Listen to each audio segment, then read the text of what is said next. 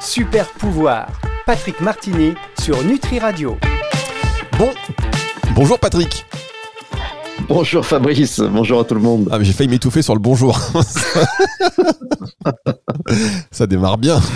Ça, bah, c'est le parcours neuronal, c'est que euh, vous n'avez pas fait la visualisation de rentrer dans l'émission, là, boum, comme ça, là. Vous avez Il faut vraiment visualiser. Hein. Bah, D'habitude, avant chaque émission avec vous, je me mets en mode, euh, je suis en transe carrément, je suis en dissociation. je... visualise ce moment pour être sur la bonne fréquence parce que Patrick Party, voilà, c'est la fréquence. Euh, et ce sont des émissions un peu magiques. Et quand vous parliez de visualisation, c'était pas hasard. Vous avez fait une émission sur la visualisation il y a quelque temps qui est disponible d'ailleurs en podcast, qui a suscité de nombreuses réactions et des questions. Euh, c'est ce qu'on vous avait, c'est ce qu'on vous avait d'ailleurs demandé hein, quand Patrick il fournit un contenu très dense. On vous demande régulièrement si vous avez des, questions et euh, il répond dans une émission ultérieure. Les questions, elles sont arrivées et vos réponses, ça va être aujourd'hui. Et on sait ce qu'on se disait hors antenne. Quand même, il y a quand même une qualité de questions que peu de radios ont. Exactement. C'est vraiment, c'est vraiment bien. Et puis, euh, c'est vraiment bien aussi parce que ça nous fait tous avancer. Euh, à partir du moment où il y a une question ou, même une reformulation, eh ben, nous, ça nous permet d'aller encore plus loin dans le raisonnement. Exactement. Alors, pour rentrer dans le vif du sujet, parce qu'il y a de nombreuses questions et il ne faut pas que l'émission elle dure 10 ans, euh, si elle est trop longue, l'émission, si on dépasse l'heure, ce qu'on fera, Patrick, eh bien, c'est que nous allons traiter la deuxième partie dans une prochaine émission. Vous êtes d'accord? Oui, oui, tout à fait. Comme ça, on Mais ça devrait aller, je pense. Comme ça, on, se met pas la pression, on, est bien. Allez, on démarre par une question de Mariana qui habite 3. Donc, qui vous dit merci pour vos émissions. Euh, il y en a d'ailleurs beaucoup qui vous remercient pour leurs émissions sans pour autant poser de questions. Donc, on les, on, les salue et je tiens à vous faire aussi ce retour, Patrick. Donc, merci pour vos émissions. Vous avez parlé de euh, création d'illusions visuelles pour faciliter l'atteinte de nos objectifs. C'est vrai. Comment créer les bons scénarios? Et eh oui, c'est toute la difficulté. Hein.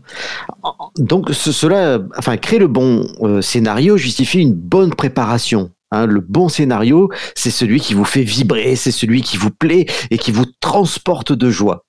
Et je vais vous donner un exemple personnel. En, en 2000, donc c'était il y a quand même euh, presque plus de 20 ans, j'étais directeur d'une très très grosse entreprise aux États-Unis. Je gagnais beaucoup d'argent, mais cela ne me plaisait plus. Quand j'ai pris la décision de partir et de revenir en France, je me suis senti totalement heureux et tellement léger que j'ai compris que mon scénario, celui le retour à la France, était bon. Mon mental, Joe, euh, oui, en fait, je prénomme mon mental Joe. Hein, c'est une astuce bien connue qui nous positionne consciemment depuis notre moi supérieur pour parler à son moi mental. Donc Joe, mon mental, voulait projeter un film d'horreur. Comment tu pourras retrouver un travail en France, où tu pourras faire autant d'argent? Euh, la France, c'est compliqué par rapport aux États-Unis. Mais je me suis fait un scénario dans ma tête un retour à mon amour pour les plantes et pour les soins, un envie de Méditerranée où j'habite et de montagne où j'ai une partie de mes origines dans les Alpes, voir mon père emmener mon fils à la pêche en rivière et ma mère les chouchouter, être près de ma famille et de mes amis. C'était ça mon scénario et ça me transportait de joie. Donc quand il a fallu bouger, faire face à la réalité, eh bien ça a été beaucoup plus facile et cela a laissé, cela a créé une illusion de proximité et les choses se sont plus ou moins passées comme je l'imaginais dans mon scénario. Le mauvais scénario est par contre pétri de peur et au contraire va créer l'illusion de la difficulté, comme si votre objectif était inatteignable. La joie doit être notre GPS, Mariana. Donc maintenant, en termes d'objectif, euh, il faut que l'objectif ne soit pas impossible à atteindre et qu'il soit plein de plus petits objectifs qui vont à chaque fois nous donner un petit rush de dopamine, de plaisir d'avoir atteint le micro-objectif et passer au suivant. Le scénario est joyeux dans sa finalité, mais il doit être subdivisé en sous-objectifs difficiles mais atteignables. D'accord, très bien, merci pour cette réponse. Alors, je parle à qui là À Patrick ou à Joe? C'est Patrick et Joe. Patrick et Joe. hey Joe euh, Willy Deville. Mais quand même, petite, euh, petite digression, on a tous nos petits... Alors c'est bien de, de l'avouer, ou en tout cas de le communiquer, de le partager, parce que je pense qu'on a tous plus ou moins fait ça. On a la voix intérieure, parfois on se parle. Moi, quand j'étais plus jeune avec ma soeur, on parlait au mur. On disait il et elle. Et on s'est toujours dit, mais on est fou. Et en fait, là, quand on finalement on discute avec des experts comme vous, on se dit, mais en fait, on n'est pas si fou que ça. C'était une moyen de parler euh, à notre inconscient.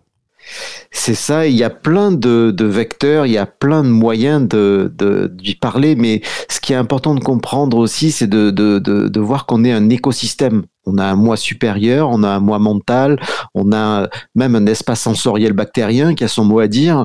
Euh, donc euh, tout ça, c'est euh, c'est ce qui fait notre écosystème. Donc c'est très très important de se positionner de son moi supérieur pour parler à toutes ces composantes qui ont tous leur mot à dire. Alors, on va marquer une première pause. Vous voyez, ça passe vite, hein, Patrick. Je vous l'avais dit, ça passe très vite. On marque une première pause et on se retrouve dans un instant pour la suite de cette émission et donc des réponses de Patrick Martini. Super pouvoir. Patrick Martini sur Nutri Radio.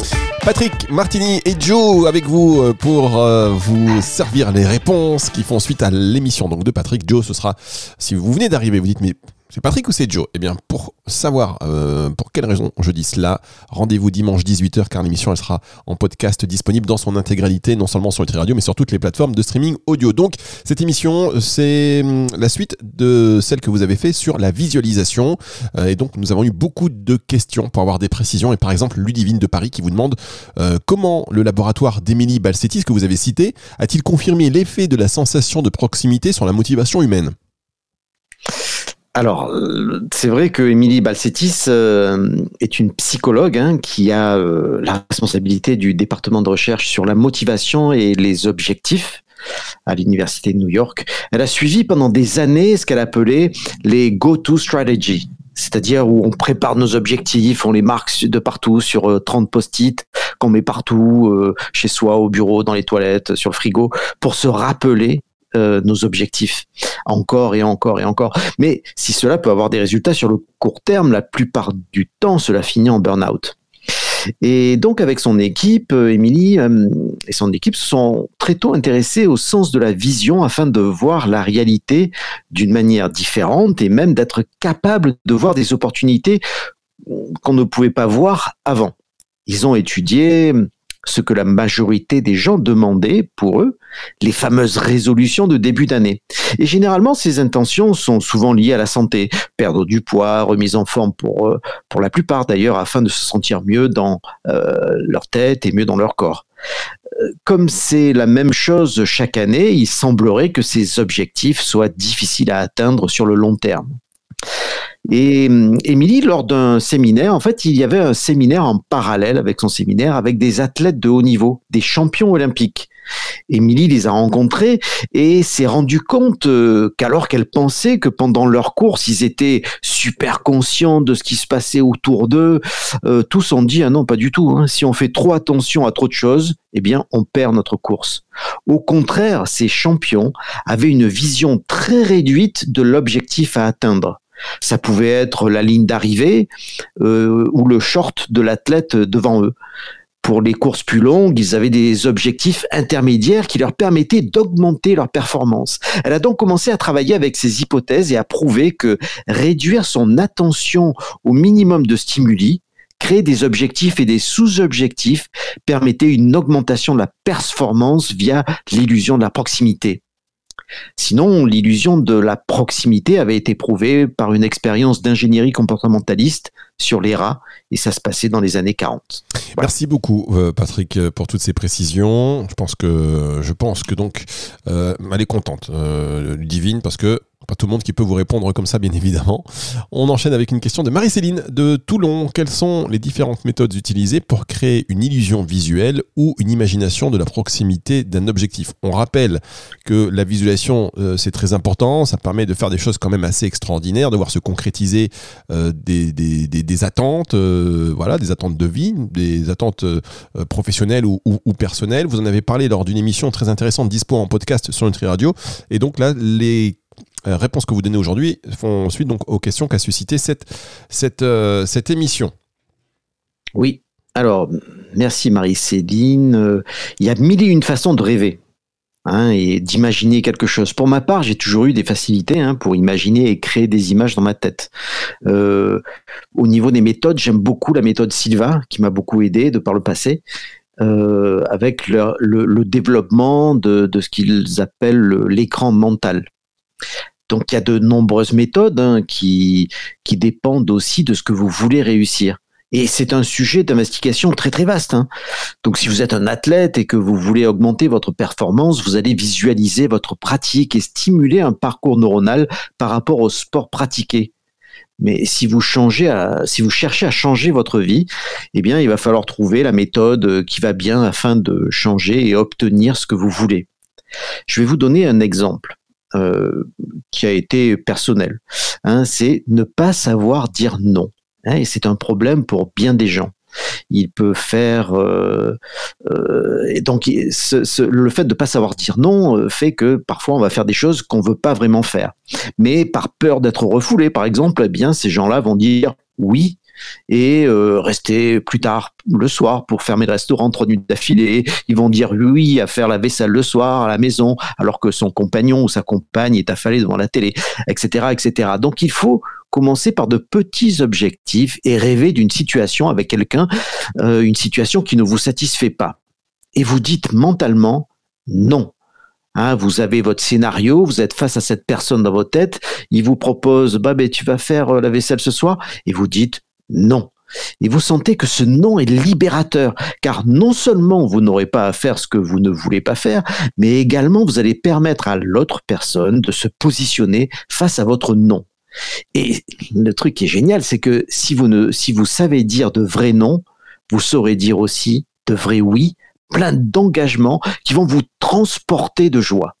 Je vous décris une situation assez simple afin que vous décortiquiez tout ce qui en découle, afin de bien appliquer la partie émotionnelle sans laquelle la visualisation ben, ne peut marcher. Par exemple, ça vous dérange pas, euh, Jean-Pierre, de faire, de rester un peu plus tard ce soir au travail? Vous dites oui, et vous vous retrouvez comme ça sur les habitudes de faire des, heures sup et des heures sup.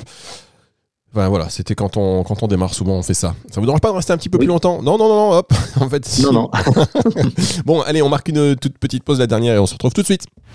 Super pouvoir. Patrick Martini sur Nutri Radio. Patrick Martini sur Nutri Radio qui répond à vos questions concernant l'émission sur la visualisation que vous retrouvez donc en podcast. Je dis, je le répète parce que c'est excellent. Et n'hésitez pas, euh, quand vous écoutez euh, les podcasts, à les noter, à les partager, à en parler à vos amis. Ça va leur faire beaucoup de bien. Question donc de Sabine. Ah tiens, on nous écoute évidemment. Euh, dans d'autres contrées que la France, à Genève par exemple, donc en Suisse. Comment la visualisation et l'illusion de la proximité peuvent-elles être utilisées ensemble pour stimuler la motivation et la performance mhm, Eh oui, bonne question.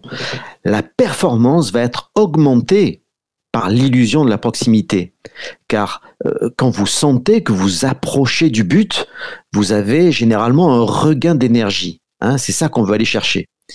La visualisation est un outil que vous pouvez utiliser de différentes manières, mais il faut que cet objectif visualisé soit tout de même assez proche et atteignable avec un surplus d'énergie.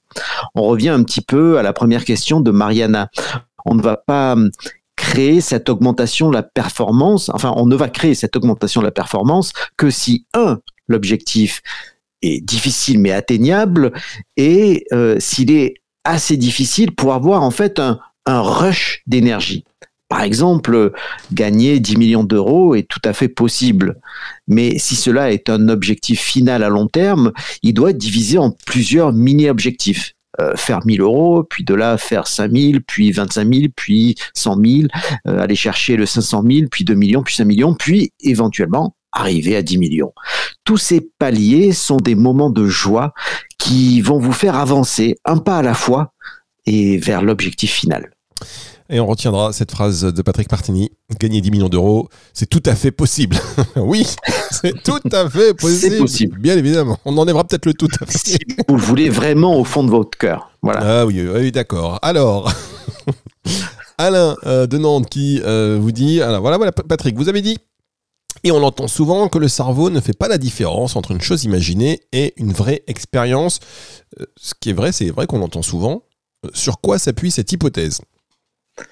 C'est une très très bonne question. Et Alain, merci beaucoup. Alors, ce n'est pas une hypothèse, hein. ce sont des résultats de recherche en neurosciences.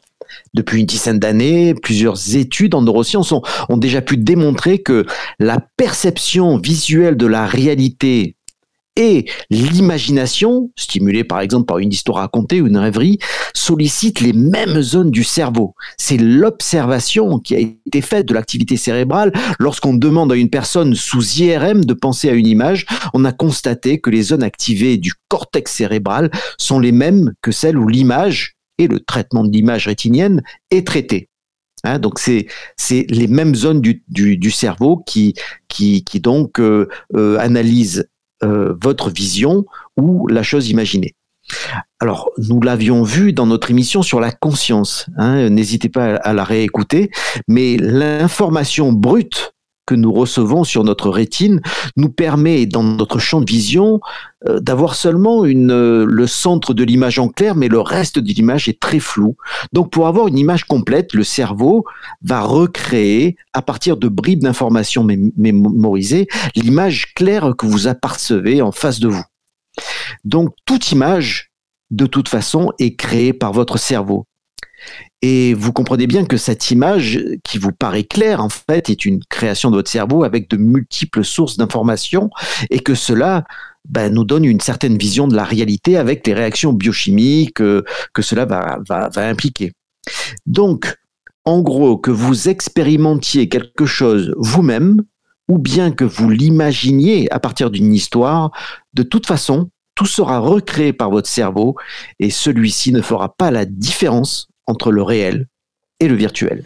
Alors ça, Patrick, c'est hyper intéressant, bien évidemment. Et puisque vous parlez de virtuel, quand on voit aujourd'hui les, outils qui existent, qui nous plongent dans la réalité virtuelle, dans le métaverse, qui nous font croire des choses euh, euh, des expériences qui nous font vivre des expériences euh, incroyables. Est-ce que on a, on peut être par exemple avoir les mêmes effets de joie, de traumatisme, même parfois si on voit quelque chose, une scène d'horreur, vous savez, dans, ces casques 3D qui nous font le cerveau, il pense que c'est vrai le cerveau pense que c'est vrai et en fait, euh, ce qui est important, c'est pas tant la pensée, hein, mais c'est l'émotion que cela va, créer.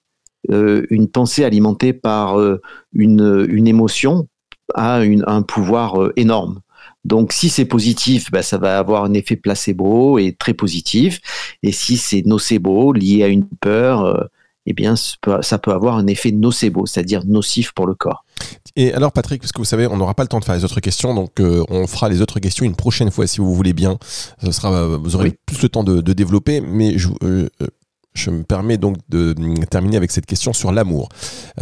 imaginons, on visualise, vous savez, parfois on peut idéaliser quelqu'un, on peut visualiser vivre des bons moments avec une personne parce qu'on l'aime bien et on se dit bah tiens si je si je passais du temps avec elle, je ferais ci, je ferais ça. Et, est-ce que on peut tomber amoureux parce qu'on a trop visualisé et trop imaginer des choses euh, avec une personne?